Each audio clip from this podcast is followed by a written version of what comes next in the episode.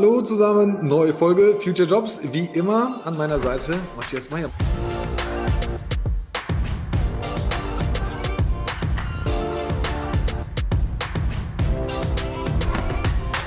Matthias, hi. Frohes neues Jahr. Hallo. Frohes Neues. Ich hoffe, du bist gut gerutscht. Äh, ja, aber nicht gerutscht, war ja viel zu warm. Ich glaube, so 15 Grad oder sowas. Alles andere als, als, als kalt und winterlich. Ähm, aber doch war, war angenehm. Bei euch, glaube ich, auch, ne? War nicht so hart wie die letzten Jahre. Ja, wobei es erstaunlich viel Feuerwerk gab. Und ich weiß nicht, woher die Leute das haben. Ich, ich hätte es auch, auch gern gehabt. aber gute Überleitung. Vielleicht schaffen wir ja heute ein Feuerwerk.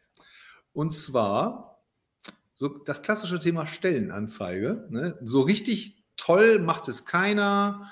Ähm, ich sage ja auch immer, wir machen die richtig gut, aber dann gibt es ja immer irgendeinen Bewerber, der sagt, hm, nee, da sehe ich mich nicht wieder und kann man die verbessern oder sollen wir die Stellenanzeige ganz abschaffen? Da gibt es ja tatsächlich die Theorie, dass die irgendwann mal aussterben wird.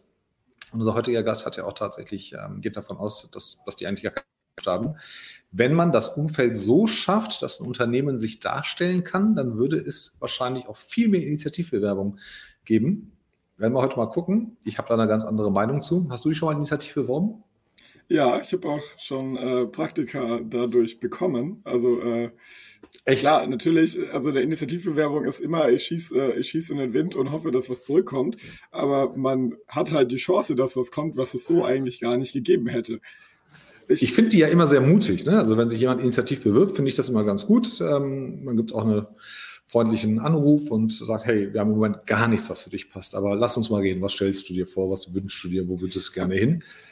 Aber beim letzten Mal, wo ich mich beworben habe, das letzte Mal, wo ich mich beworben habe, da warte ich immer noch auf die Antwort.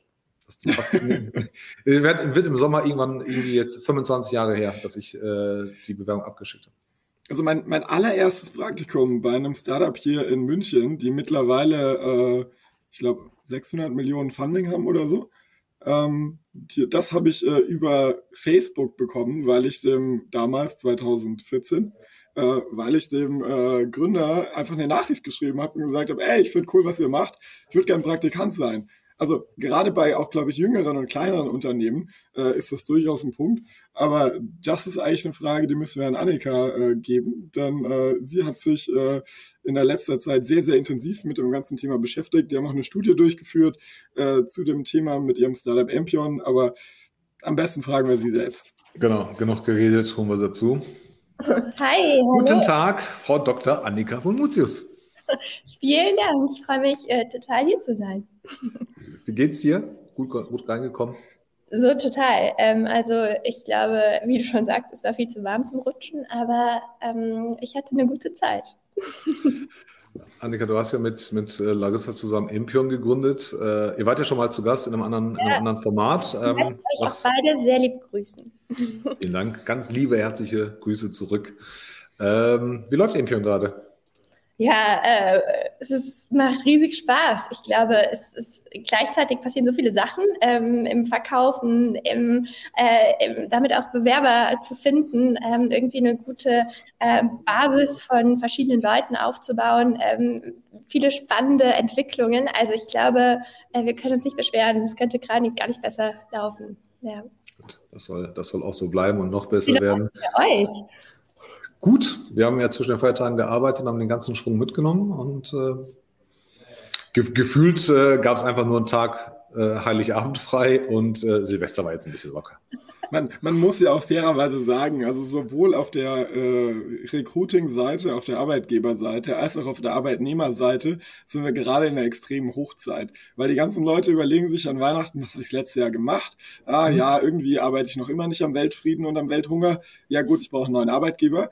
Und gleichzeitig stehen natürlich auch die Unternehmen da, können den ersten Kassensturz machen ähm, und sagen, okay, Ziele für nächstes Jahr, ja, alles verdoppeln. Gut, aber wenn wir alles verdoppeln, dann können wir ja zumindest die Mitarbeiter mal 1,5 machen. Ähm, also fairerweise ist es perfektes Timing für unser Thema, denn wenn ich einen guten Job suche, heißt es per se nicht, dass er ausgeschrieben ist. Genau. So, Annika, wann hast du dich das letzte Mal beworben? Und war es eine Initiativbewerbung oder war es tatsächlich eine, eine Stellenanzeige, die du gesehen hast und gesagt hast, wow, die ist super, da muss ich, da muss ich mich melden? Ähm, ich bin, ich gehöre tatsächlich zu den Leuten, die ähm, ich hoffe, dass das jetzt ganz richtig ist, wenn ich mein, meine Jobs durchgehe. Ich habe noch nie ähm, mich auf eine Stellenanzeige beworben. Ähm, denn es war fairerweise in manchen Fällen so, dass man irgendwie von irgendwas Coolem gehört hat, dorthin geschrieben hat oder äh, dass man tatsächlich irgendein spannendes Unternehmen äh, irgendwie im Internet gefunden hat. Das ist immer so das, was, was mir so hängen geblieben ist. ist witzigerweise ähnlich auch Tolga zu dem, was du sagtest mit 18. Ne? Aber ich habe meine erste Initiativbewerbung mit 15 gemacht. Das war damals in Australien, das war beim Roten Kreuz. Und ich hatte da irgendwie einen Artikel gelesen, dass sie so, dass sie wirklich tolle Projekte da mit den Aborigines machen, so einfach super, super coole Sachen, ein super schönes Miteinander. Ich weiß damals, die hatten tolles Bildmaterial, ne? Da wolltest du direkt hin. Das war einfach cool. Und ich dachte mir so, oh Gott, ich bin 15, eine Schülerin, ich kann nichts, ja, so. Das war so mein Gedanke und ähm, habe aber einen netten Text geschrieben, war natürlich schlechtes Englisch und überhaupt und äh, war aber tatsächlich sehr, sehr, sehr vorfreudig und äh, das hat geklappt. Und das war das erste Mal für mich Initiativbewerbung. Ähm, ich, ich hatte das Glück, dass sich jemand gemeldet hat, ähm, aber letzten Endes, das ist meine erste Erfahrung und darauf sind auch noch einige weitere ganz gute gefolgt. Ja. Mhm. Das, das Ding bei den, bei den Bewerbungen oder bei Stellenanzeigen ist ja das, das was Fabian oder Rob auch schreiben, ne? dass das meistens so voll mit Phrasen ist und mhm. Buzzwords und die scheinen sich auch alle tatsächlich irgendwie zu, zu ähneln. Also Rob sagt ja auch, das ist, das ist eher so Copy-Paste. Mhm. Ähm, und ich weiß tatsächlich auch aus eigener Erfahrung, es ist gar nicht so einfach, ähm, da eine Änderung reinzubekommen. Du willst es halt nicht groß machen, dann du willst es halt mit knackigen Sachen machen, dann willst du auch noch vielleicht ein bisschen witzig machen, mhm. ähm, willst aber jetzt auch keinen Roman schreiben, ja, und, und auf mhm. der anderen Seite, im Nachgang wird immer gemeckert und so, die Stellenanzeige, die, die hat mich nicht angesprochen gefühlt, aber so richtig sagt dir auch keiner, was er äh, sich wünscht. Und wenn, dann sind es ja nur individuelle Sachen. Und du schaffst es nun mal nicht auf einer Seite oder anderthalb Seiten, ähm, dich als Unternehmen so darzustellen, gleichzeitig aber auch komplett die Klavier abzu, äh, Klaviatur abzu, abzudecken. Und dann ist es tatsächlich, also es gibt mittlerweile ganz, ganz gute, gute Stellenanzeigen und wir haben ähm, ähm, auch gut gemacht und ähm, aber, aber es gibt immer auf der, auf der einen Seite einen, einen Meckerer. So, wie schafft man denn jetzt, das Thema komplett zu umgehen? Ja, wenn du sagst ja, das Ding wird ja demnächst wahrscheinlich irgendwann sterben und Initiativ ist so die Zukunft. Wie schaffe ich es denn, diese neue Denkweise in die Köpfe reinzukriegen und als Unternehmen das irgendwie nach außen zu kommunizieren, dass sich eigentlich theoretisch ja auch jeder bei mir bewerben kann? Ähm, oder wie stellst du dir das vor? Wie soll das klappen? Also ich glaube, also da kann man bei so ganz äh, basic Themen anfangen, ja. Also erstmal, wir, wir, haben das jetzt auch viel gemacht, wir haben uns total viele Unternehmen angeschaut, ja, haben irgendwie geschaut, wie ist der Internetauftritt. Da fängt das schon an, ja. Also dann gibt es Unternehmen, die haben keine Website, eine schlechte Website, die haben keine Karriere. Gibt es immer noch? Ohne gibt Webseite. Es immer noch. Es gibt alles, ja. Und das äh, besonders Traurige an der Sache ist ja, dass das gar nicht zwangsläufig schlechte Arbeitgeber sind. Dass wir nee. irgendwie total coole Kunden haben, die äh, Kunden, aber auch Unternehmen, mit denen wir einfach sprechen, im Austausch sind. Matthias hat ja auch angesprochen, wir machen auch eine Studie großflächig dazu.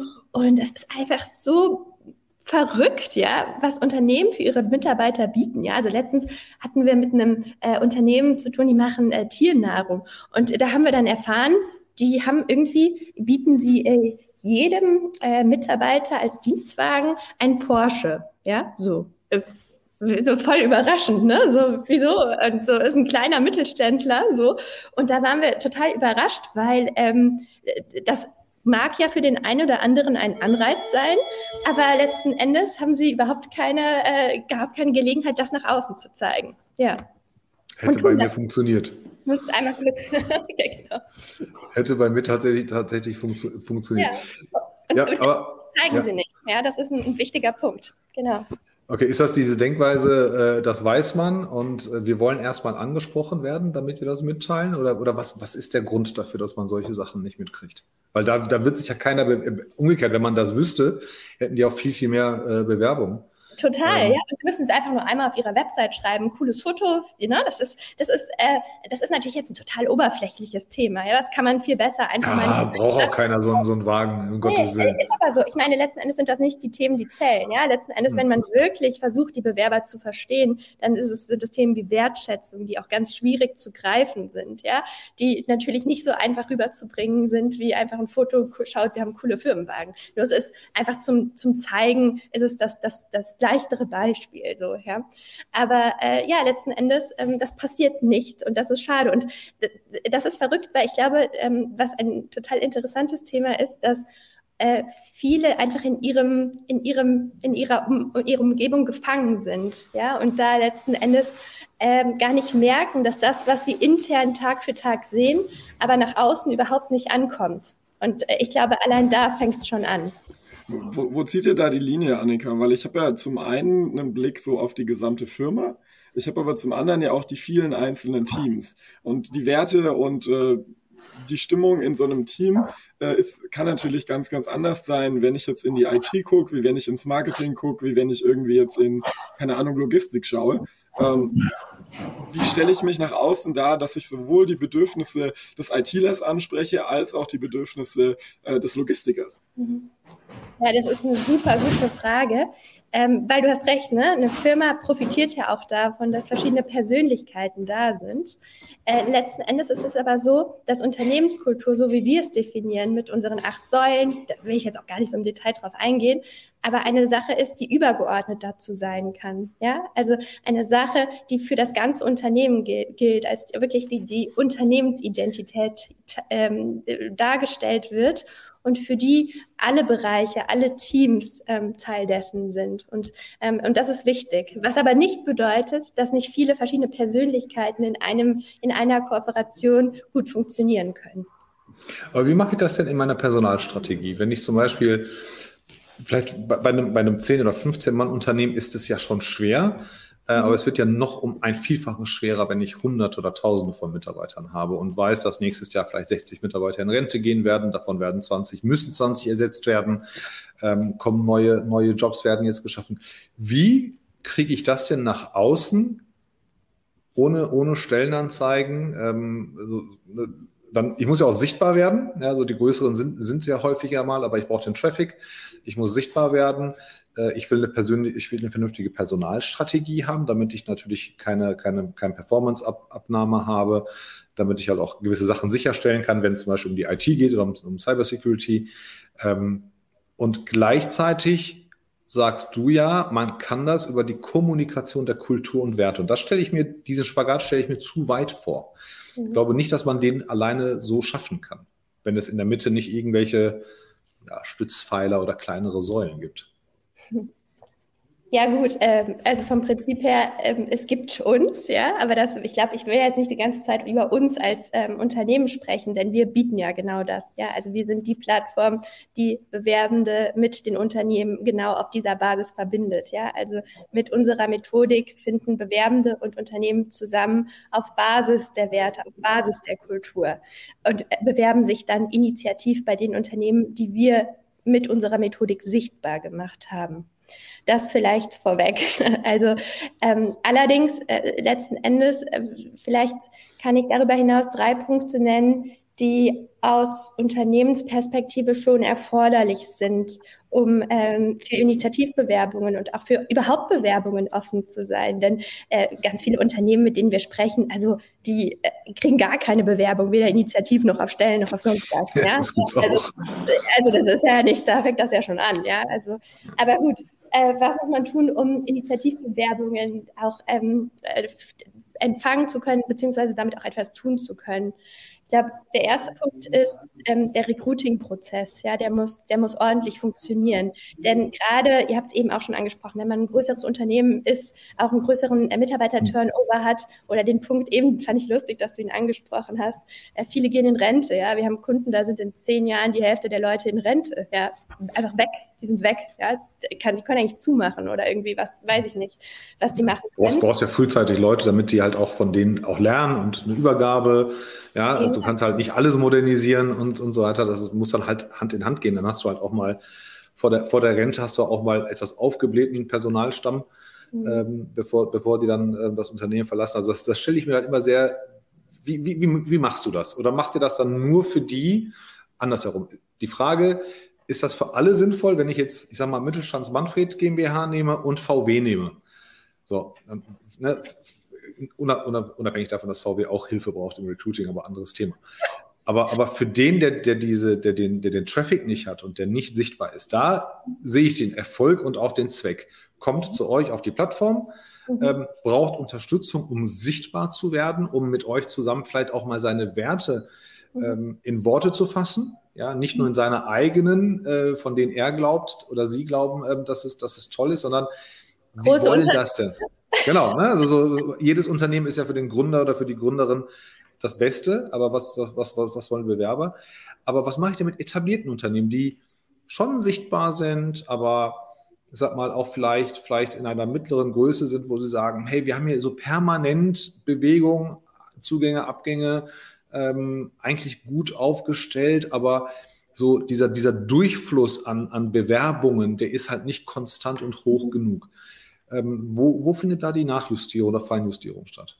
Ja, das ist eine gute Frage. Ähm, grundsätzlich, also ich verstehe den Punkt, dass man intuitiv sagt, in kleinen Unternehmen, die überhaupt keine Bewerbungen bekommen, weil sie irgendwo auf dem Land sind und das ist irgendwie alles schwierig, äh, für die ist das naheliegender oder auch einfacher, natürlich Initiativbewerbungen zu kanalisieren. Ähm, in, erstaunlicherweise ist es ja so, dass ganz viele, Konz was heißt ganz viele, aber einige Konzerne, Procter und Gamble zum Beispiel machen das als Beispiel, ähm, sich voll auf Initiativbewerbungen fokussieren. Ne? Also die äh, machen es kaum noch anders.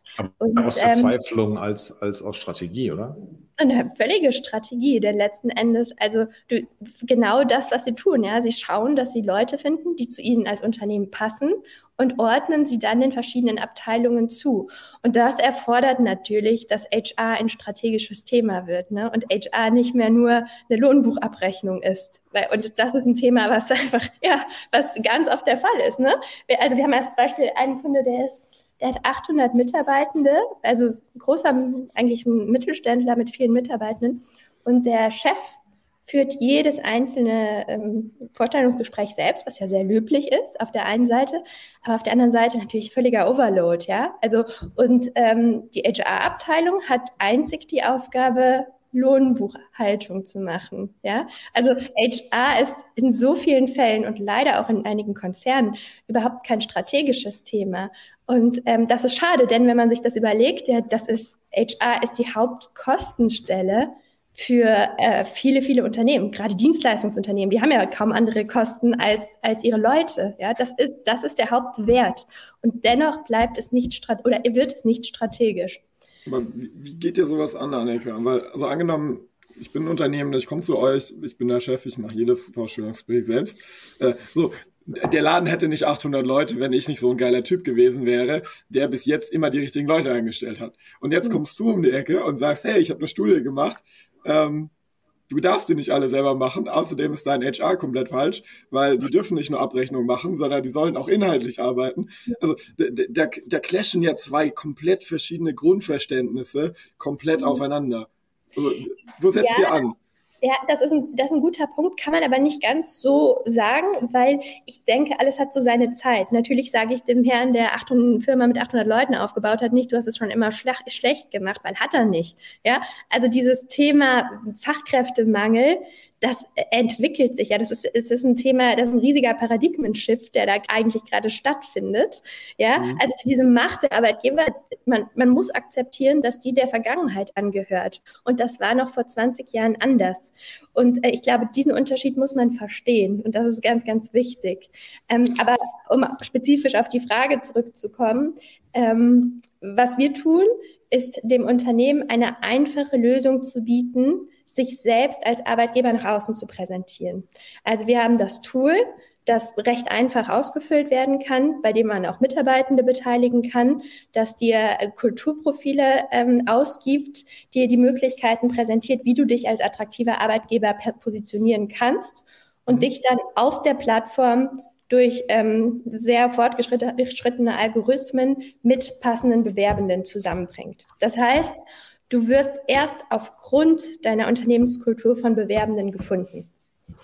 Jetzt unterstelle ich dir, dass Procter Gamble mehr Recruiter oder ein größeres HR-Team hat als der klassische Mittelständler überhaupt Mitarbeiter. Mhm. So, jetzt haben die das gemacht und funktioniert alles super und morgen kriegen die 200 Bewerbungen und sind gar nicht dafür aufgestellt und laufen Gefahr, dass sich Kandidaten darüber beschweren und sagen, ey, ihr seid gar nicht so, wie, wie ihr das beschrieben habt auf der Plattform, weil ihr meldet euch nicht, ihr könnt mir keine Infos geben, ihr reagiert nicht auf meine Bewerbung ähm, und, und die ganze Candidate Journey und Candidate Experience beginnt, beginnt schon schlecht. Mhm. Passiert das oder ähm, kann man das irgendwie in Stufen aufbauen und, und kann man das ähm, irgendwie, irgendwie planen? Also ich glaube, hier ist jemand äh, gebrandmarktes Kind. Tolga wartet seit 20 Jahren auf die Antwort seiner ersten fast, Initiativbewerbung. Fast 25. Das, das, das, das, muss man sich so vorstellen. Tolga geht jeden Tag zum Briefkasten, macht auf, sieht es kein Brief drin, macht wieder zu und vergisst seine Träne. Nein, also nee, nee, nee, nee. Also ich bin ja äh, na, wir, wir, drei, wir drei kennen uns und kennen uns vielleicht ein bisschen besser und haben schon öfter miteinander gesprochen, aber ähm, es, muss, es muss ja anwendbar sein. Ne? Also Procter Gamble ist natürlich so das Ding. Ähm, Daniel Pranske hier von, von DB sagt ja auch in einem Konzern mit 200.000 Mitarbeitern von der Deutschen Bahn und Daniel und sein Team sind nur für die oder, oder hauptsächlich für die Ingenieure zuständig und rekrutieren Ingenieure. Und 20.000 Vakanzen gibt es bei der DB mehr oder weniger pro Jahr. Da ist ein Verzicht auf Stellenanzeigen utopisch. Können die gar nicht, weil die Aufgaben sich so sehr unterscheiden.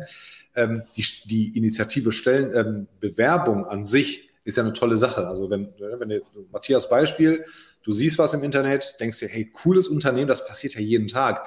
Ich wäre gern da. Ich würde gerne mit diesem Unternehmen oder für dieses Unternehmen arbeiten. Jetzt gilt das für die Googles dieser Welt, für Apples, Testers dieser Welt. Ne? Die haben halt einfach eine Anziehung, wo man sagt, ich will mal dazugehören. Aber wenn du so ein Unternehmen bist, was eine Zylinderkopfdichtung herstellt oder ein Ventilring oder sowas, dann ist das schon wieder, ist nicht sexy genug, ne? Und die Arbeitsbedingungen kann man sich jetzt auch nicht ableiten. Eine Tesla muss halt nichts machen, wenn man es mal über, in dem Beispiel übertreiben will, bei Deutsche Bahn. Allein schon durch unsere Formate weiß man ja, ähm, was, was die so alles machen können. Aber du bist halt, du bist halt oft irgendwo am Niederrhein, wo vor 40 Kilometern das letzte Dorf war und in 30 Kilometern das nächste Dorf kommen wird. Kein Bus hält da an. Ähm, ich, ich weiß nicht, ob das für jedes Unternehmen interessant ist. Und auf der anderen Seite glaube ich ehrlich nicht daran, weil du das nicht kanalisieren kannst. Du kriegst 20 Initiativbewerbungen, vielleicht auch für, und alle wollen sie Vertrieb machen. Und du brauchst Ingenieure zum Beispiel. Du brauchst Einkäufer. Okay, das, das sind ähm, gute, faire Punkte. Ähm, zwei, zwei Punkte dazu. Ähm, das erste ist, kanalisieren ein gutes Thema. Ähm, was wir tun, ist, dass wir in Clustern denken. Ja, also wenn du als, äh, als Unternehmen beschließt, du möchtest gerne unsere Plattform nutzen, du möchtest Initiativbewerbungen bekommen, dann hast du die Möglichkeit, das in Cluster einzuteilen. Du kannst also sagen, oh nee, die BWLer, auf die habe ich überhaupt keine Lust, die lasse ich nicht zu. Ja?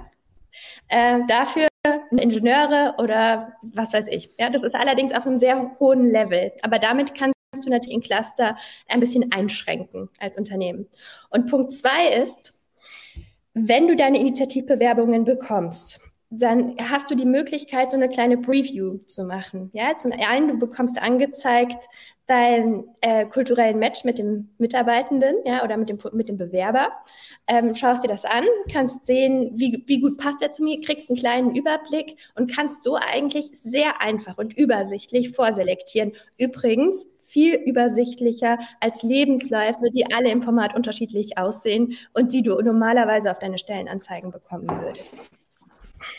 Ich, ich also, würde das, ja. Sorry, Tolga, ich würde das ein Spieß mal gerne kurz umdrehen und zwar nämlich aus bewerbenden Sicht. Weil ich habe auf LinkedIn einen Lebenslauf, ich habe meinen PDF-Lebenslauf. Jetzt habe ich ein Unternehmen, was seinen eigenen Lebenslaufformat äh, wahrscheinlich dann noch möchte. Ich habe es mal bei BMW durchgemacht. Ähm, da tippst du quasi alles ab, was in deinem Lebenslauf steht, äh, um dann danach nochmal den Lebenslauf hochzuladen. Ähm, und jetzt bin ich nochmal auf einer Plattform, ob das jetzt ihr seid oder ob das irgendwie anders ist, ähm, wo ich nochmal meinen Lebenslauf reintippe und noch irgendwelche Persönlichkeitstests mache. Und irgendwann habe ich noch einen Recruiter an der Backe, ähm, Grüße gehen zu Tolga, der dann sagt, ja, wir machen jetzt auch noch irgendeinen Test. Und dann bin ich ja als Bewerbender eigentlich nur noch am irgendwelchen Persönlichkeitstests und Kulturtests machen. Ähm, Ja. Wo trifft man die Mitte? Kann, kann, ich dir kann, ich dir beantworten. Sie, Sie machen das ganz gut und das gilt nicht nur, nicht nur für Annika und, und Larissa. Das ist genau das, was sie vorhin sagte. Dieses ganze Matching ne, an, anhand von Bewerbern, das ist das, das immer da. Ähm, du kannst ja die Datenbank von Stepstone kannst ja rein oder Indeed. Ne? Was machst du? Guckst, guckst ein Stichwörter ein, dann sagst du, ich brauche das, das, das, das, das. Ja, die Leute sollen Sales können, Vertrieb können und drei Jahre Erfahrung haben. Ist jetzt natürlich super quantitativ. Ähm, und dann spuckt dir die Datenbank alles aus und dann sagst du ja, der hört sich gut an. Du kannst aber diesen ganzen Pool, der dir da äh, vorgeschlagen wurde, gar nicht bewerten. Du nimmst dir aus einer unbekannten Anzahl von unbekannten Variablen, suchst du dir halt irgendwas aus, was deiner Bias entspricht. Was aber halt, wo die, wo die Quintessenz liegt, und da sind äh, Annika und ich äh, sehr nah beieinander und da passt auch kein Blatt dazwischen, ist halt das Kulturmatching. Mir ist es persönlich vollkommen egal, ob du fachlich erstmal zu einer Stelle und zu einem Kunden von mir passt.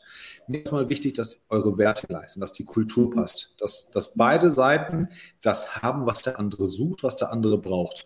Dann macht die Suche natürlich Sinn. Umgekehrt kenne ich in der Geschichte der Menschheit nicht einmal den Fall, dass man gesagt hat, ja, ist das größte Arschloch, was wir kennen. Charakterlich hat der nie Mama und Papa genossen, aber ist ein verdammt guter Fachidiot. Den behalten wir und den befördern wir auch. Das passiert. Versicherungsbranche. Nee, auch da nicht. Auch, auch, da, auch da nicht. Die sind toleranter als du und ich, ja. Aber auch da passiert. Aber dieser kulturelle Match, diese, dieses emotionale Matching, was ja auch gerne Parship und Tinder, äh, Tinder nicht, mhm. Parship und, und, und Elite-Partner und so äh, gerne bewerben. Das funktioniert halt so wenig. Wenn du das knackst, dann brauchst du keine KI, die sowieso nicht kann, und dann brauchst du auch kein Talent-Matching. Das musst du nur hinkriegen. Alles andere ist unwichtig. Mhm. Korrigiere mich, wenn ich falsch liege, Annika. Nee, das war wunderbar formuliert. Ähm, das war tatsächlich äh, nett gesagt und witzigerweise jetzt auch nochmal äh, zum Thema so Lebenslauf und äh, Qualifikation und sowas. Äh, wir hatten jetzt vor kurzem eine ganz, ganz tolle Bewerberin im Bereich Sales, äh, war eine großartige Frau oder ist eine großartige Frau und die hat uns erzählt, wo ihr jetziger Job ist. Ne? Also sie, ähm, die, die hatte nicht studiert und hatte äh, von ihrem jetzigen Job erzählt, ein bisschen unzufrieden und sowas und hat gesagt, jetzt würden neue Stellen für ihre Kollegen, die eben auch ähm, gerne wechseln wollen, ausgeschrieben werden. Und da steht einfach drin, brauchst mindestens einen Master, ja. Und natürlich keine einzige Bewerbung kommt, ist ja klar. Aber äh, so, das, das ist unglaublich, ne? Weil letzten Endes äh, sie, die den Job so hervorragend macht, ja, hat die Qualifikation, die man aber jetzt für sie als Ersatz braucht, nicht. Und das ist echt, also das ist unglaublich. Also ja, wirklich unglaublich. Und dabei geht es nebenbei nicht um Skills. Es geht ja nicht darum, ist es ja klar, Skills sind wichtig. Ja, ich, ich, ich möchte überhaupt nicht behaupten, Skills sind nicht wichtig. Im Gegenteil, ist eine super wichtige Sache. Äh, aber äh, darum, dass diese, diese ganzen Abschlüsse, diese ganzen Themen, die so detailliert in Stellenanzeigen vorgegeben werden, unseres Erachtens wirklich irrelevant sind. Aber genau da kommen Initiativbewerbungen ins Spiel, weil ich ja den Spieß komplett umdrehe. Ich habe ja keine Wunschliste, die komplett utopisch ist. Man kennt es öfter mal aus der IT. So, die Sprache gibt es seit drei Jahren und irgendein HRler hat sich überlegt, ja, sechs Jahre Erfahrung wären schon gut. Ähm, also, da drehen wir den Spieß komplett um. Da trete ich ja ein Unternehmen ran und sage, ich, Matthias, finde cool, was ihr macht. Ich würde gerne bei euch arbeiten. Und ich könnte mir vorstellen, da ihr relativ viele Projekte habt, dass ich ins mhm. Projektmanagement bei euch gehe. Und ja. da bin ich ja dann komplett weg von, Matthias erfüllt nur drei von fünf Anforderungen, ähm, sondern bin ich ja auf einmal und sage, hallo, ich bin motiviert, ich habe Bock drauf, guckt euch mich an und wenn ihr Bock habt, dann lasst uns zusammenarbeiten und sonst halt auch nicht. Und das ist so eine coole Sache, weil, also wir, wir bekommen, wir sind ein kleines Unternehmen, ne? wir sind sieben Leute jetzt und äh, wir bekommen Initiativbewerbungen sehr regelmäßig und wir fühlen uns so geschmeichelt. Ne? Wenn uns jemand schreibt, äh, ihr seid ein cooles Unternehmen, wir sehen euch auf LinkedIn oder wir haben von euch gehört, wir wollen gerne für euch arbeiten. Boah, da geht mir das Herz auf, ja. Also, wie schön ist das, dass jemand für uns arbeiten will? Also, und das ist wirklich, natürlich werde ich alles versuchen, dass diese Person eine sinnvolle äh, Position bei uns bekommt, weil die findet uns als Unternehmen cool. Das ist das, das tollste Kompliment, was wir bekommen können, ja. Und da so, ja, also echt. Ja, ich habe also, beim ersten Mal habe ich zurückgeschrieben, äh, für welches Unternehmen. Also ich habe nicht verstanden, dass wir, dass wir gemeint waren. äh, ich, fand ich total, fand ich total, also ich, ich finde das auch sehr schön. Nein, aber, aber es ist tatsächlich, ähm, wenn diese, diese ganze Fachlichkeit, du kannst das bei einer bestimmten Größe von Unternehmen, kannst du es machen. Also Startups, klar, die sind aufgrund ihrer Natur, ähm, wenn sie noch nicht zu groß sind und noch nicht in die ich sag mal, in die erste Bundesliga im Business aufgestiegen sind und, und schon noch dieses, hey, wir sind alle cool äh, Stage haben. Ähm, da kann man das noch machen. Äh, hier und da funktioniert es immer noch. Ein großes, Problem, ein großes Problem sehe ich tatsächlich in den ganzen ATS-Systemen, dass sie halt nicht dafür gemacht sind, dass das eine Initiativbewerbung durchgeht. Also für alle zur Erklärung, ATS-Systeme sind automatische Systeme, die Bewerbungen analysieren und die dann dort rausspucken. Ich sehe in der Bewerbung Folgendes und anschließend wird durch einen Computer entschieden, ja, Bewerbung wird überhaupt zu einem Menschen weitergestellt oder nein, Bewerbung kriegt eine standardisierte Absage. Genau, also ein Applicant Tracking, System, System ähm, ist tatsächlich einer der Gründe, warum Leute sagen, oh, meine Bewerbung geht nie durch und mein Kollege oder meine Freundin hier, äh, die hat sich beworben. Ja, die hat, also Bewerbungen arbeiten auch mit SEO. Ne? Die arbeiten mit be bestimmten Begrifflichkeiten, was in der Stellenanzeige ist, sollte auch in der Bewerbung auftauchen. Ähm, das sind so, so, so Basics und ähm, die sind halt meistens nicht darauf, die können das. Also so ein, so ein ATS kann eine Initiativbewerbung durchlassen, aber sind oft falsch eingestellt. Ein Punkt. Und der zweite Punkt ist auch, dass, dass die Leute einfach SEO nicht machen. Also da auch der Tipp, sucht euch die Hiring Manager raus und schreibt jemanden direkt vom Unternehmen an, der kann. In der Regel sind die genauso geschmeichelt wie Annika und sagen, hey, das ist aber nett oder lieb oder passt zu uns und ähm, leiten wir mal an die HR weiter, sollen sich mal angucken. Ähm, oder entscheidet im Zweifel sogar selber, dann hat man natürlich den, den Jackpot. Aber wo ist da die Linie? Ähm, Annika, für kleinere sind wir uns, glaube ich, einig. Da ist, da ist die, dass man sichtbar werden muss, dass man schaffen muss, den Spieß umzudrehen. Ähm, und, und aber auch seine ja, Kultur auch, also, in den Vordergrund stellt. Ja? Entschuldige, dass ich dich unterbreche, aber vor allen Dingen auch, dass man ne, endlich zeigt, wie cool man ist. Weil das ist, das ist so, das ist immer so von Herzen, kommt das, ja. Weil wir gesehen haben, die Mittelständler, auch die kleineren Unternehmen, die sind cool, das sind coole Arbeitgeber und die zeigen es nicht. Ja, also von Herzen bitte zeigt es nach außen, mit uns, ohne uns, egal wie, zeigt es, ja. Also das nochmal kurz. Ja. Und, und Jetzt mal der umgekehrte Fall, äh, der Daniel meldet sich bei dir und sagt immer Deutschen Bahn, wir kriegen genug Bewerbungen, aber nicht in der guten Qualität, wie wir sie gerne hätten. Mhm. Wie können wir schaffen, dass wir den Durchfluss haben, ja, jedes Jahr äh, unsere 20.000 Vakanzen besetzen können, aber auch, wir würden gerne mal wissen, was links und rechts so von uns passiert. Wie kriegen wir das auch noch hin, dass wir ganz, ganz viele Initiativbewerbungen kriegen. Ohne unsere eigenen Systeme, ohne die wahrscheinlich mittlerweile, es sind 800 Recruiter bei der Deutschen Bahn, deutschlandweit, ähm, ohne dass man die auch noch überanstrengen muss.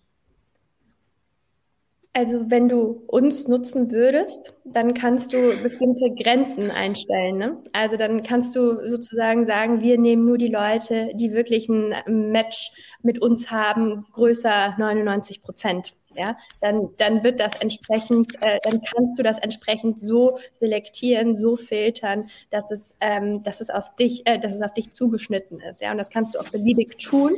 Und so kannst du natürlich eine gute Kanalisierung und auch eine gute ähm, im, im, äh, im, in Grenzen halten der Menge oder der, der Quantität an Bewerbenden ermöglichen, ohne die Qualität dann da so krass einzuschränken. Im Gegenteil, die Qualität dann natürlich massiv zu erhöhen.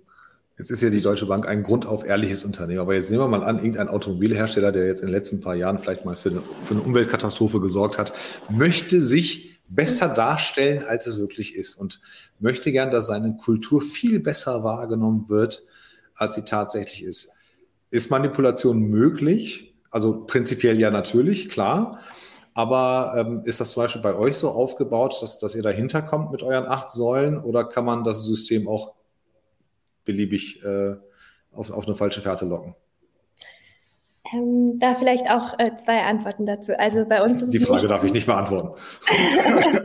Ein Teil meiner Antwort könnte die Bevölkerung verunsichern. Nein, also ähm, grundsätzlich, das ist ja genau das Problem, ne? dass wenn dann die Unternehmen das versuchen, sich irgendwie nach außen cool darzustellen, was machen sie? Wir machen irgendwie eine neue Website und sagen, okay, hier, ich schaue hier bei Pexel, ich kriege so coole Stockfotos, die sehen dann alle ungefähr gleich aus, jeder hat die gleichen Stockfotos bei der, also das ist erstaunlich. Ähm, kannst du dann irgendwie auf deiner äh, Webseite zeigen und äh, erfindest noch drei Werte und fertig. Ja? Ähm, das ist natürlich das Problem, dass das nicht Authentizität widerspiegelt. Und wenn man aber sich mit den Bewerbenden beschäftigt, dann ist Authentizität genau das Thema, das sie sehen wollen. Wie ist das Unternehmen wirklich? Denn man bedenke, aber das wisst ihr selbst, die Kosten von Fehlhires sind die schlimmsten. Ne? So. Also, dass die dann denken, geil, da lachen alle die ganze Zeit und am Ende, ne? also es ist wichtig, dass, ähm, dass, dass man weiß, Authentizität wird geschätzt. So. Ähm, und wie machen wir das? Ähm, das? Das ist in zwei Punkten. Zum einen äh, erfordert unsere Methodik, dass nicht nur die Geschäftsleitung, sondern auch ein bestimmter Prozentsatz der Mitarbeitenden das Ganze ausfüllen und validieren. Und Punkt zwei ist, dass ähm, unsere Methodik, und das ist das auch das Besondere daran, was andere bisher nicht geschafft haben, ähm, unsere Methodik in Trade-offs dargestellt wird. Ja, also man kann ein ganz einfaches Beispiel nennen, das ist jetzt ähm, nicht tiefgehend, aber sehr gut verständlich. Ähm, du würdest äh, arbeiten lieber prozesskonform oder agil. Ja, so. Das sind, das sind beides ja keine schlechten Eigenschaften, aber ähm, das, das ermöglicht dir natürlich zu unterscheiden. Ja? Und das ist ganz, ganz wichtig, dass man äh, nicht zwischen gut und schlechten Kulturen unterscheidet, sondern zwischen unterschiedlichen Kulturen. Denn man muss wirklich bedenken, nicht jeder möchte bei Google arbeiten, weil es ein cooles Tech-Unternehmen ist. Es gibt Leute, und das ist genau ja. richtig gut so, die genauso gerne fürs Finanzamt Berlin arbeiten. Und das ist ganz, ganz wichtig zu verstehen. Ja? Nicht das eine ist gut und das andere ist schlecht. Das ja. muss zueinander passen gebe, gebe, ich dir, gebe ich dir absolut recht. Ist dasselbe auch mit Soft Skills. Ähm, die bringen, ja. also ich, ja, wir, wir, haben, wir haben immer das, das Thema, ja, die Leute sollen empathisch sein und ich sage ja, auf, auf wessen Kosten? Was, was darf ja. es sich denn kosten? Mhm. Ja, hm, ja, jemand, der empathisch ist, redet vielleicht auch nicht so viel. Muss ja nicht, ne? Oder ist vielleicht, ist vielleicht nicht der, der, der, der, der Problemlöser. Der hört einfach nur gerne zu. Mhm. Ach so, ja, hm, okay, das gibt es also. Ich glaube, da ist auch ganz, ganz viel Aufklärung noch noch, zu, noch zu leisten. Und nicht jeder, der mich kritisiert, ist ja auch böse. Ne? Da gibt ja halt also Väter von früher, also meiner zum Beispiel, lobt durch Kritik. Ja, das gibt es tatsächlich in der Generation so, äh, dass man, dass man da, die, dass, man, ne, dass man die Leute triggert.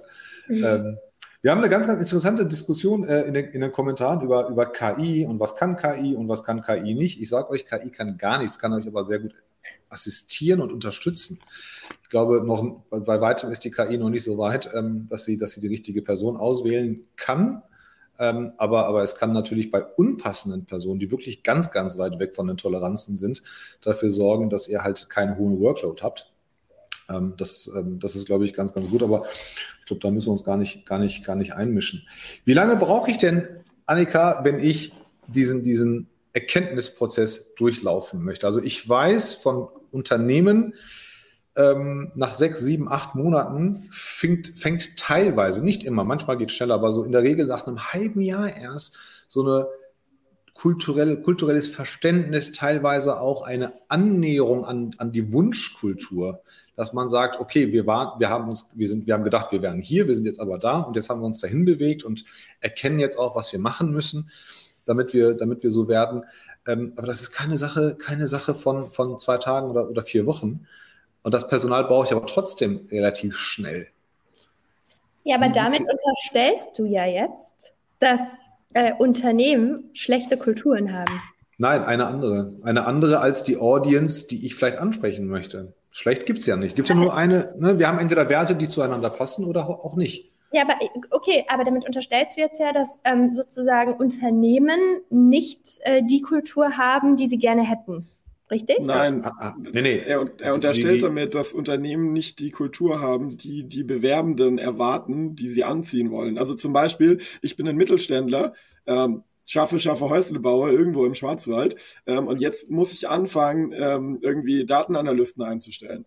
So, ich habe noch nie Informatiker eingestellt, die mathematisch krass gut sind. Ich kenne nur meine Ingenieure. Jetzt habe ich aber eine Kultur, die sehr ingenieurslastig getrieben ist und die auf ihren Dippel-Ink nun mal sehr, sehr viel Wert gibt. Und auf einmal hole ich mir irgendwelche Informatik-Leute, die nach dem Bachelor angefangen haben, sich ein bisschen mit Python zu beschäftigen und jetzt halt in Statistik saugut sind. So, jetzt habe ich das Problem, ich habe eine sehr gute Kultur, eine sehr ingenieurlastige Kultur. Ich brauche aber Informatiker, die Data Analysten sein können. So, was mache ich denn jetzt?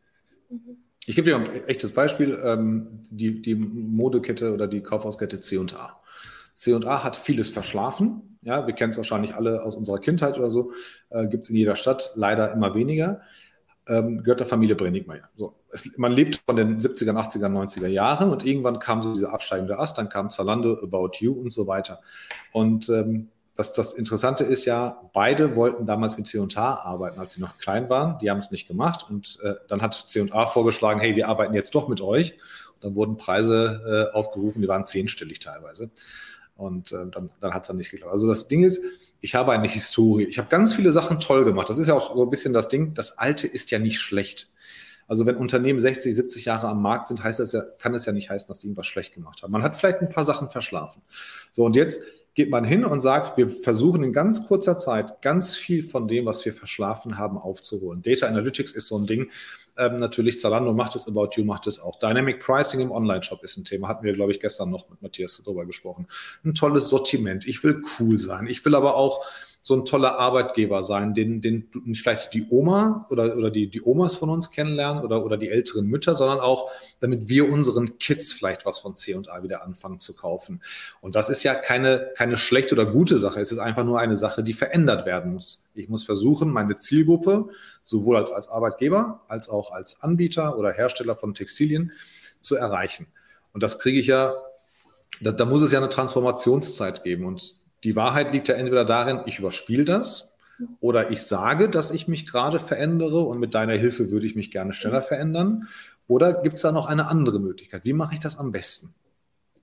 Also tatsächlich mit den Unternehmen, mit denen wir so bisher zusammenarbeiten, das sind Unternehmen, ähm, die äh, natürlich auch Entwicklungsfelder haben. Das ist auch ein wesentlicher Teil der Analysen, die du äh, durch uns bekommst, ja, dass du eben siehst, wo kann ich mich verbessern, äh, was sind meine Haupt, äh, vor allen Dingen Diskrepanzen zwischen dem, was meine Mitarbeitenden erwarten, was ich aber eigentlich nicht tue oder was ich denke, dass ich tue als Arbeitgeber, aber überhaupt nicht in Wirklichkeit bei den Mitarbeitenden ankommt oder auch Bereiche, wie ihr jetzt auch gesagt habt, die ich noch erschließen möchte. Ähm, wen möchte ich denn heiern?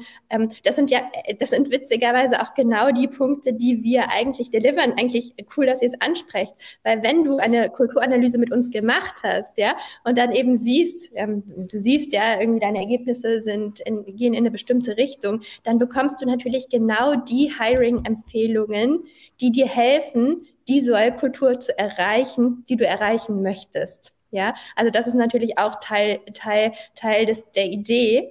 Ähm, aber letzten Endes klar, kulturelle Veränderungen sind ein Riesenprozess, den man nicht unterschätzen darf. Also da äh, muss man früher anfangen als später. Aber da ist es auch so wichtig, das dann eben zu tracken über die Zeit. Ja, also nicht zu denken, jetzt habe ich einmal hier äh, meine, meine Analyse ausgefüllt und äh, dabei bleibst, sondern dass du wirklich sagst, jeder neue Mitarbeitende muss das eben nach einer gewissen Eingewöhnungszeit ausfüllen. Ähm, du musst es natürlich auch wiederholen. Du kannst dich anpassen. Und äh, das, das sind Themen, wo es natürlich auch besonders schön ist, den Fortschritt und die Veränderung zu sehen. Hoffentlich in eine positive Richtung, die man sich entsprechend auch vorstellt. Aber genau hier ich weiß nicht, widerspricht sich jetzt ein hm. bisschen, aber also ich habe eine Kultur A und ich will zur Kultur B. Und du hast jetzt gerade mhm. gesagt, dass, das, dass so ein kulturelles Matching, egal jetzt von euch oder von irgendjemand anders, ähm, dir hilft, durch neue Mitarbeitende von Kultur A zu, zu, zu Kultur B zu kommen. Das würde aber bedeuten, dass ich den Mitarbeitenden, die ich dort einstelle, die Kultur B erwarten oder die denen Kultur B besser liegt, dass ich die erstmal in Kultur A reinwerfe. Mhm. Wie, ja, aber ich glaube, das ist gar nicht so schwarz-weiß, Matthias. Ich glaube, das ist, da gibt es, glaube ich, wenig Schwarz und Weiß, da gibt es, glaube ich, ganz viel Grau. Ähm, und, und, ja, das ist, das Ding ist, du bist halt schnell bei diesen Kulturthemen in so einem Wischi-Waschi-Bereich, den keiner so richtig nachvollziehen kann. Und so ist es ja eigentlich. Das ist ja eigentlich viel zu schade, weil es einfach viel zu wichtig ist. Ähm, Deshalb ist von absoluten Punkten zu sprechen immer, glaube ich, einer der größten Fehler, wenn man von Kultur spricht, weil es immer in Bewegung ist, immer in Veränderung, in Transformation ist. Du kannst halt, ne, du kannst dich halt entwickeln oder, oder krasse Veränderungen machen, wie jetzt die Automobilhersteller, die jetzt alles wiederum ändern. Da haben die, die haben das umgekehrte Problem ähm, und, und, und würden lieber ihre alten Leute, also alt im Sinne von alte Technologie, äh, schnell rauswerfen und neue gerne heiern. Geht aber auch nicht. Aber ähm, ich glaube, ich glaube, du wirfst die, die Leute nicht da rein, sondern du musst halt diese Begeisterungsfähigkeit in den Leuten haben, dass du sagst, hey, wir beide kennen uns, als wir waren. Und jetzt möchten wir gerne gemeinsam dahin. Und sag mir doch bitte, ne, also so ich, ich bin, ich möchte dir das und das geben, damit du mit mir von A nach B läufst oder von dem einen zum anderen Punkt. Und gleichzeitig aber auch musst du ja wissen, was die Leute wollen, sonst kommen sie ja nicht mit. Ich glaube, dass das der größte Fehler ist, da wirklich von, von absoluten Punkten zu sprechen. Mhm. Oder? Aber gleichzeitig letzten Endes natürlich auch äh, irgendwie, das, du hast das ja gerade auch schön angesprochen, ne? also äh, Kultur irgendwie doch äh, letzten Endes in Worte zu fassen, ja, und irgendwie messen zu können. Das ist was besonders Schwierige ist, ja. Mal, mal so, eine, so eine Frage aus der, aus der Realität und aus der Zusammenarbeit mit euch. Brechen die die Zusammenarbeit ab, weil die sagen, das ist, das, das verstehen wir nicht? Oder ist schnell ein Aha-Effekt da und die Leute sagen, hey Mist, hätten wir das mal viel früher mit euch gemacht, das macht richtig Spaß und wir lernen uns hier gerade nochmal neu kennen. Also wir machen. Ich, ich habe tatsächlich, hab tatsächlich Kunden gehabt jetzt äh, vor ein paar Monaten. Ähm, da stelle ich mir meine unsere Basisfragen und dann sagen die, oh, Herr Ziener, zu harte Fragen. Wenn wir die beantworten, dann würden wir uns hier entblößen. Ja, dann machen wir es vielleicht doch demnächst mal alleine hier. Kam auch schon dazu. Bin ich auch, bin ich auch gar nicht, gar nicht so undankbar für. Aber wie ist das bei euch? Ist, ist dieser Aha-Moment früh da oder kommt der spät? Ähm, das ist ganz witzig. Äh, tatsächlich, wir machen auch viele so Feedback-Gespräche. Ne? Wie haben euch die Fragen gefallen? Ja, wie sind die Ergebnisse? Wie sehr helfen die euch?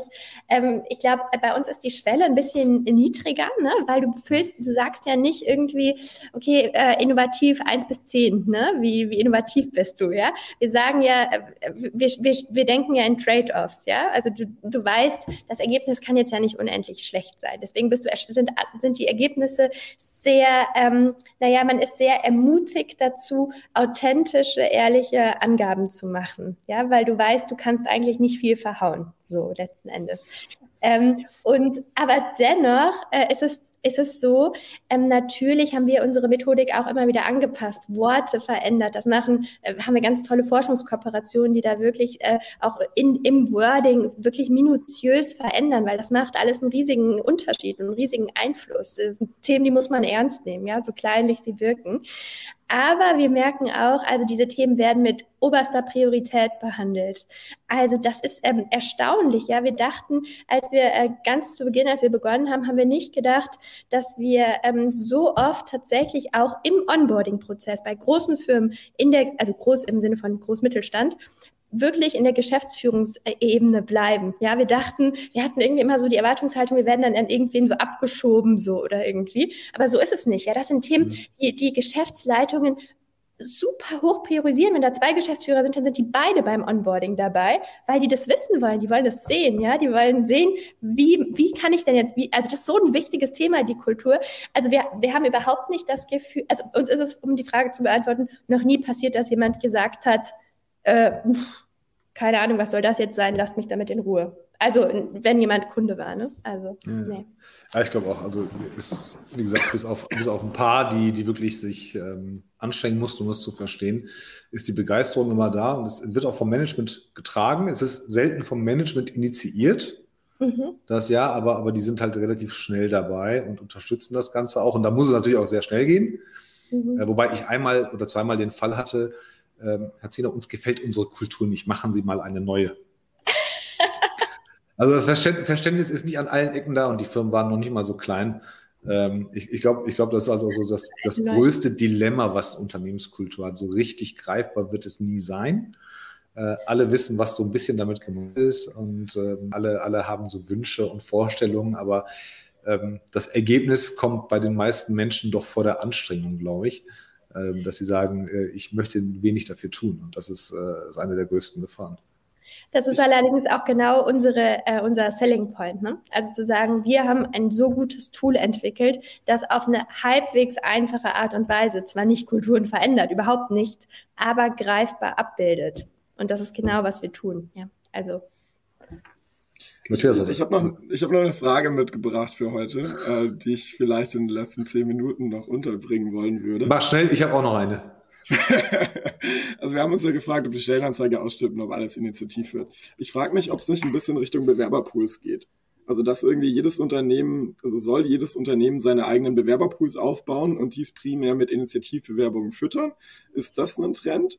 Wo ihr sagen würdet, also Frage an euch beide, weil ihr beide im selben Feld arbeitet, ähm, oder ist es ein Punkt, wo ihr sagt, nee, eigentlich äh, ist es ganz gut, wenn die Sachen gepinnt werden? Ich habe so ein bisschen das Gefühl, wenn ich jemand gefunden habe, der super motiviert ist, für mein Unternehmen zu arbeiten, selbst wenn ich gerade keinen Job für die Person habe, gerade wenn ich vielleicht 10, 15, 20 Mitarbeiter oder halt auch 100, 200 Mitarbeiter habe, ähm, so, dann kommen neue Jobs rein, dann habe ich ja quasi schon eine Liste äh, eine Shortlist, äh, die ich kontaktieren kann und muss nicht mehr raus in die freie Wildbahn. Das ist äh, äh, wunderschön gesagt, ja. Also absolut, es geht absolut genau in diese Richtung, ja. Und es ist nämlich ähm, total witzig, weil bei uns, also in der Studie, die wir gemacht haben, haben uns 80 Prozent der Mittelständler tatsächlich gesagt, ähm, wir schaffen, also ab einer bestimmten Größe, ne? Da, da sind nicht die mit zehn Personen drin, das ist klar, ja. Aber ab einer bestimmten Größe ähm, hast du die Bereitschaft, eine Position zu schaffen, ja, also das, das geht ja noch mal einen Schritt weiter. Mhm. Ja, also eine Position zu schaffen für jemanden, der einfach zu dir passt und der sich für das Unternehmen bewirbt. Und das ist schon echt krass, gerade weil du ja weißt, die Entwicklung ist nicht gut. In zehn Jahren sieht der Arbeitsmarkt noch mal ganz anders aus. Ich glaube auch. Also ich glaube auch, dass, dass, dass, dass das was wird, ähm, wenn ich meine Pools aufbaue. Auf okay.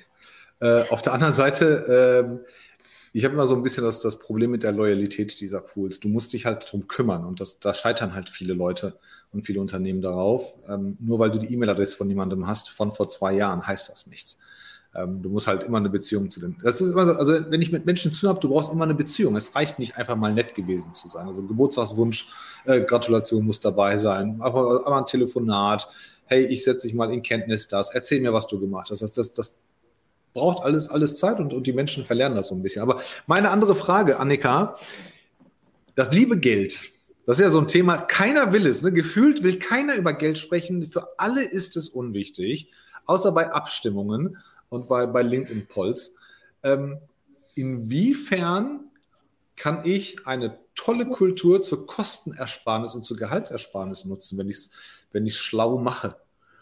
Oder ist da die Gewichtung gar nicht so? Also ich kann mir vorstellen, dass der eine oder andere, wenn er ein bisschen gut im Storytelling ist und ein paar coole Leute bei sich hat, natürlich äh, und auch tatsächlich auch eine tolle Kultur hat und sie kommunizieren, mitteilen kann, auch sagen kann, hey, wir sind so ein toller Laden, hier hast du so viel Spaß und, und, und, und, und, und. Dafür zahlen wir statt 60 nur 45.000 Euro. Kann, kann man das, könnte man das schaffen? Ähm, ich weiß nicht, ob das das Ziel sein sollte, ne? Leute schlecht zu bezahlen, weil ich glaube, das ist immer grundsätzlich kein gutes Ziel. Faire Bezahlung ist eine gute Sache, ne? So.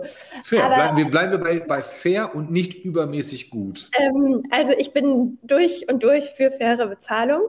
Ähm, allerdings, ähm, also ich habe eine sehr, sehr spannende äh, Studie von BCG, 200.000 Teilnehmer, wirklich beeindruckend.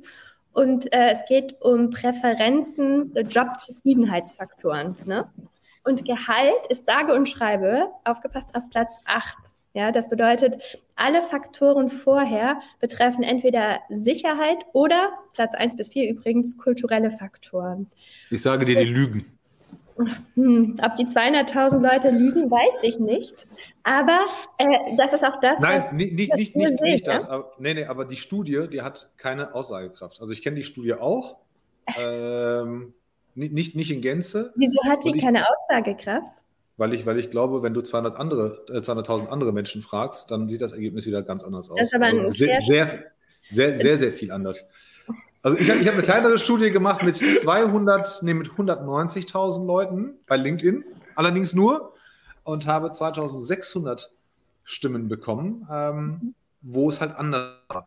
Und ich mhm. glaube, dass das Thema Geld, wenn du den Querschnitt über alle Menschen, über alle berufstätigen Menschen nimmst, sage ich, okay, kann hinkommen, ob Platz 5, 6, 7, egal. Ähm, entscheidet sich auf Unternehmenssicht, und so müssen sie ja denken, sehr stark in der Abhängigkeit von Branche und, und Region. In München, in München wird das Gehalt viel wichtiger sein als hier bei uns in Solingen und in Delmenhorst wahrscheinlich viel weniger wichtig sein als in, in Berlin. Aber es geht ja. Für den gleichen Job.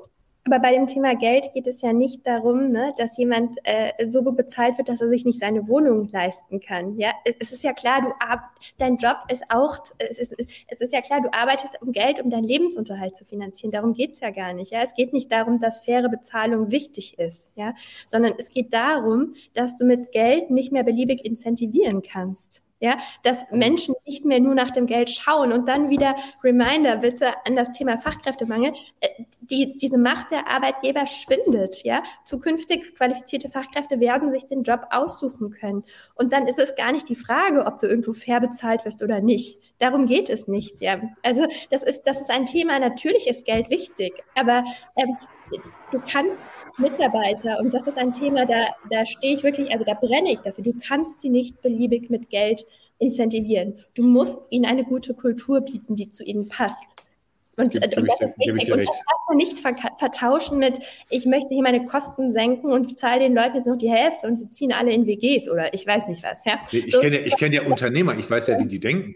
Ja, aber das ist natürlich klar, du, du, musst also eine faire Bezahlung, dass man seinen Lebensunterhalt verdienen kann. Das ist, das ist, das ist, also ich glaube, da kann keiner etwas dagegen Nein, wir, wir, wir, wir, gehen jetzt nicht von, von unfair und fair aus, sondern schon, schon ja. fair. Fair ist die Spanne in Deutschland zwischen, ich sag mal, so 50 bis 70.000 Euro ist in Deutschland sehr fair für die meisten Jobs. Ja, du hast halt mit ab 50.000 Euro hast du relativ wenig Sorgen in Deutschland leidest an nichts, ne? außer du wohnst vielleicht in München oder, oder in Delmenhorst, dann sind die Unterschiede groß. Ähm, aber das ist so die Spanne, ähm, wo, wo, du eigentlich alles gesichert hast. Und dann kommt halt der Sicher Sicherheitsaspekt äh, in dein Leben zum Tragen, wo du sagst, hey, eigentlich bin ich ja safe. Mhm. So, ich kann mir, ich kann mir je nachdem, wo ich wohne, ein Auto leisten oder vielleicht auch was kaufen und äh, muss nicht jeden Cent umdrehen. Und da weiß ich aber, und es gibt halt einen nicht zu verachtenden Anteil ähm, an, an Unternehmen, die sagen, warte mal, wenn ich 60 zahlen muss und ich kann es aber irgendwie kompensieren und kann das Gehalt auf 55 runterdrücken, was ja auch fair ist, immer noch als Ge Gehaltssumme. Ja, ähm, nehmen, wir, nehmen wir so einen, so einen jungen Consultant ähm, bei KPMG oder, oder BCG, verdienen die auch der, nicht mehr. Der bei KPMG kriegt keine 55. Was kriegt er? Wie viel kriegt er? 50, 49. 60. Ja, 49. So, macht er, weil er sagt, KPMG ist so toll, da werde ich irgendwann mal Senior-Partner. Ja, und woanders kriegt er 55 oder was weiß ich, ist ja egal. Aber wir sind immer noch in einer, fair, in einer fairen Range. Und da kann ich mir vorstellen, da müssen wir auch nicht drauf rumreiten, aber gerne auch beim nächsten Mal, ähm, dass Unternehmen das dann wiederum für solche Zwecke nutzen, ähm, wo, ich, wo ich finde, dass das ist halt ein Gefahrenherd, den man, den man versuchen muss zu eliminieren. Aber genau das macht es so spannend, dass wenn sich jemand schon so motiviert ist, dass er sich initiativ bei mir bewirbt, dann wird das Thema Geld, sofern es ein faires Gehalt ist, was auch immer fair bedeutet, ähm, nicht mehr ein, ein riesen, äh, ein riesen äh, Gamebreaker sein. Also sobald ich Leute habe, die sagen, ich finde einen Laden so geil, keine Ahnung, liebe Deutsche Bahn, Grüße an Daniel, ich finde es so cool, dass ihr Leute von A nach B bewegt, und dass ihr das hinkriegt bei fast jedem Wetter. Ich will unbedingt Teil davon sein. So, dann hab ich, bin ich das schon so motiviert, dass das Thema Geld, wenn es nicht ein Slap in the Face ist, also ich habe mal von Avato irgendwie 800 Euro für ein Praktikum in Düsseldorf angeboten bekommen nach dem Studium. Habe ich dann auch gesagt, Freunde, ich weiß nicht, was ihr geraucht habt, aber definitiv zu viel. Ähm, aber also dann bin ich so motiviert, dann habe ich das Problem nicht mehr. Und ich glaube, das ist das, was vielleicht auch noch ein Stück weit die Unternehmen verstehen müssen. Wenn die Bewerber schon so hyped sind, dass sie da arbeiten dürfen, dann werden die auch nicht mehr um 2000 Euro falschen. Also ich glaube, wenn man ehrlich ist, dass das Thema Gehalt ist ein größeres als als man meint, aber es ist immer noch ein Teil eines Paketes, wie Tobias sagt. Und das finde ich halt interessant. Ne? Ähm, das ist tatsächlich einer der Gründe. Also es werden gefühlt würde ich sagen, alles, was wir erleben, was wir von Kunden ähm, erzählt bekommen oder vom Kandidaten erzählt bekommen, ganz selten ist es die Rolle oder die Kultur, die zu einer Absage führt. Es ist immer noch das Gehalt. Und es ist, wir reden nicht von fair oder unfair. Wir reden schon auf einer Flughöhe, wo man sagt, ähm, hey, eigentlich ist dein Leben damit richtig safe mit dem Gehalt. Nur weil, nur weil dein Studienkollege jetzt 20.000 mehr verdient als du, und, oder du das Gefühl hast, du musst 100k knacken äh, oder, oder hast mal gehört, dass jemand 120 verdient, ähm, das ist tatsächlich einer, einer der größten Gründe. Aber kann man natürlich auch dran arbeiten. Wir schweifen ab. Wir wollten uns über Initiativbewerbung unterhalten und nicht über. Ich leite schon das nächste Thema ein beim nächsten, fürs nächste Mal. Will er, dass die Leute wiederkommen. Ich, ich wollte jetzt aber gerne noch von Annika wissen, ähm, wie ich es denn schaffe, ohne, wenn, ohne ein komplexes HR-Tool zu nutzen, äh, mehr Initi Initiativbewerbung zu triggern. Muss ich gucken, dass meine Mitarbeiter auf LinkedIn interaktiv, äh, engagierter werden? Oder brauche ich eine größere Präsenz in lokalen Vereinen? Oder wo drehe ich die Stellschraube, dass ich vielleicht diesen heiligen Gral der Leute für mein Unternehmen so cool, dass sie Bock haben, bei mir zu arbeiten, ähm, dann doch eher für mich äh, erschließe. Also das A und O wirklich ähm, ist von ist, ist Authentizität, ja. Also wirklich ähm, macht Fotos, ja, ganz authentische Fotos. Das müssen keine perfekten professionellen Fotos sein. Ähm, äh, versucht wirklich auch eure Mitarbeiter dazu zu motivieren, etwas nach außen zu tragen. Du hast es gerade schon angesprochen, LinkedIn als Beispiel. Aber postet auch, denkt auch nicht so viel darüber nach, was ihr auf eurer Karriereseite postet. Ja, da können auch einfach mal ganz alltägliche Erfahrungen rein von Leuten, die bei euch arbeiten. Und die müssen nicht perfekt sein, sondern die müssen einfach nur authentisch sein. Und ich verspreche, das zieht die Menschen an, ja. Und dann muss man natürlich, um auch nochmal ein bisschen das Thema äh, Offenheit reinzubringen, wenn man Initiativbewerbungen möchte, muss man natürlich offen für Profile sein. Vielleicht auch mal für Quereinsteiger, nur als Beispiel. Nehme ich jetzt als Schlusswort, bevor es hier wieder lauter wird, mit Blick auf die Uhr äh, und auch als Anleitung für, für, das nächste, für das nächste Mal. Ähm, vielleicht reden wir dann über die, über die Bausteine, ja, was ich, was ich beachten muss, ähm, was das Ganze halt auch mit sich führt. Da haben wir gar nicht drüber gesprochen, wenn du sagst, wir müssen offen für Profile sein. Komm gerne wieder, komm gerne ganz bald wieder oder auch im Wechsel natürlich.